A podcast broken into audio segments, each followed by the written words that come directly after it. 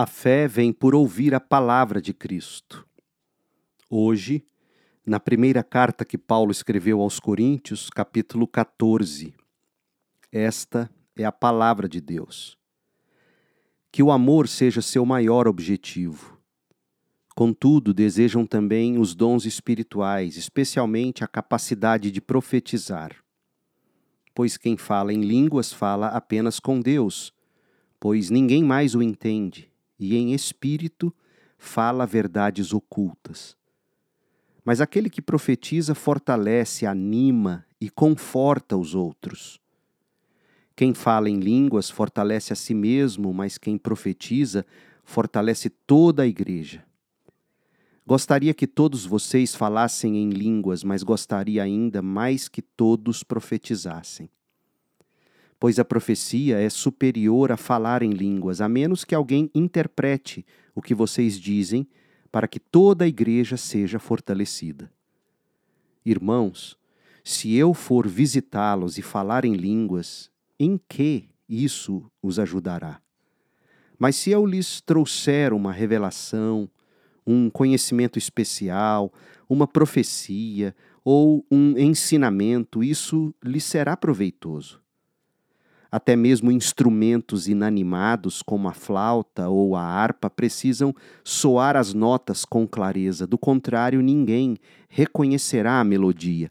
E se a trombeta não emitir um toque nítido, como os soldados saberão que estão sendo convocados para a batalha? O mesmo acontece com vocês. Se usarem palavras incompreensíveis, como alguém saberá o que estão dizendo? Será o mesmo que falar ao vento. Há muitos idiomas no mundo e todos têm sentido, mas se eu não entendo um idioma, sou estrangeiro para quem o fala e ele é estrangeiro para mim.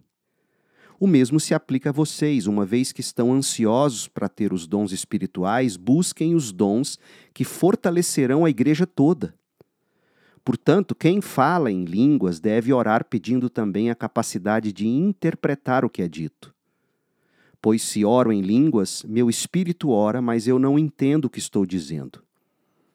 Então o que devo fazer? Orarei no espírito e também orarei em palavras que entendo. Cantarei no espírito e também cantarei em palavras que entendo. Pois se louvarem apenas no espírito, como poderão louvar com vocês aqueles que não os entendem? Como poderão agradecer com vocês se não entendem o que estão dizendo?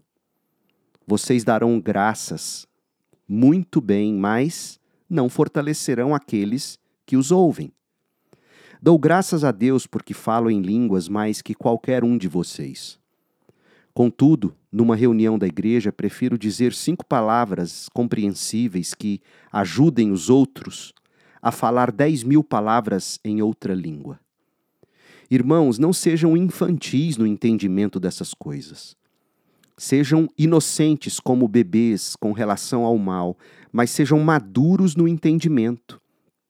Pois as Escrituras dizem: Falarei a este povo em línguas estranhas e por meio de lábios estrangeiros. Mesmo assim, este povo não me ouvirá, diz o Senhor. Portanto, falar em línguas é um sinal não para os que creem, mas para os descrentes a profecia, contudo, é para os que creem e não para os descrentes. Ainda assim, se descrentes ou pessoas que não entendem essas coisas entrarem na reunião de sua igreja e ouvirem todos falarem em línguas, pensarão que vocês são loucos.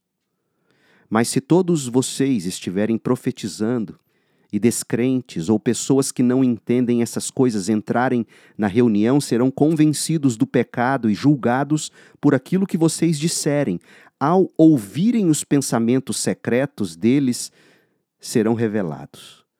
E eles cairão de joelhos e, e, adorarão a Deus, declarando: De fato, Deus está aqui no meio de vocês. Pois bem, irmãos, o que fazer então? Quando vocês se reunirem, um cantará, o outro ensinará, o outro revelará, um falará em línguas e outro interpretará o que for dito. Tudo que for feito, porém, deverá fortalecer a todos. Não mais que dois ou três devem falar em línguas. devem se pronunciar um de cada vez, e alguém deve interpretar o que disseram. Mas se não houver alguém que possa interpretar, devem permanecer calados na reunião da igreja, falando com Deus em particular. Que dois ou três profetizem, e os outros avaliem o que for dito.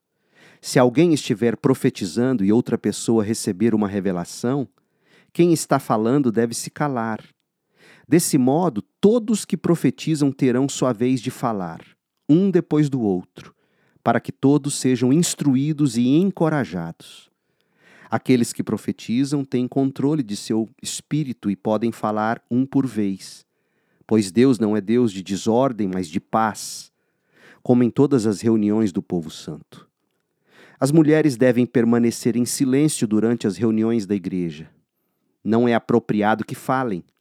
Devem ser submissas, como diz a lei se tiverem alguma pergunta, devem fazê-la ao marido em casa, pois não é apropriado que as mulheres falem nas reuniões da igreja. Ou vocês pensam que a palavra de Deus se originou entre vocês? Acaso são os únicos aos quais a palavra foi entregue? Se alguém afirma ser profeta ou se considera espiritual, será o primeiro a reconhecer o que lhes digo. É uma ordem do Senhor. Se alguém ignorar esse fato, o Senhor mesmo ou esta pessoa será ignorada. Portanto, meus irmãos, anseiem profetizar e não proíbam o falar em línguas. Mas cuidem para que tudo seja feito com decência e ordem. Termina aqui a leitura da palavra de Deus. Eu sou o pastor Leandro Peixoto lendo a Bíblia Sagrada. A versão que li foi a NVT, a nova versão transformadora da editora Mundo Cristão. Para mais conteúdo bíblico, acesse o site da Segunda Igreja Batista em Goiânia, cibgoiania.org. E o nosso canal no YouTube, é só buscar PR Leandro B. Peixoto. Pastor Leandro B. Peixoto. Que a graça de Cristo esteja com você.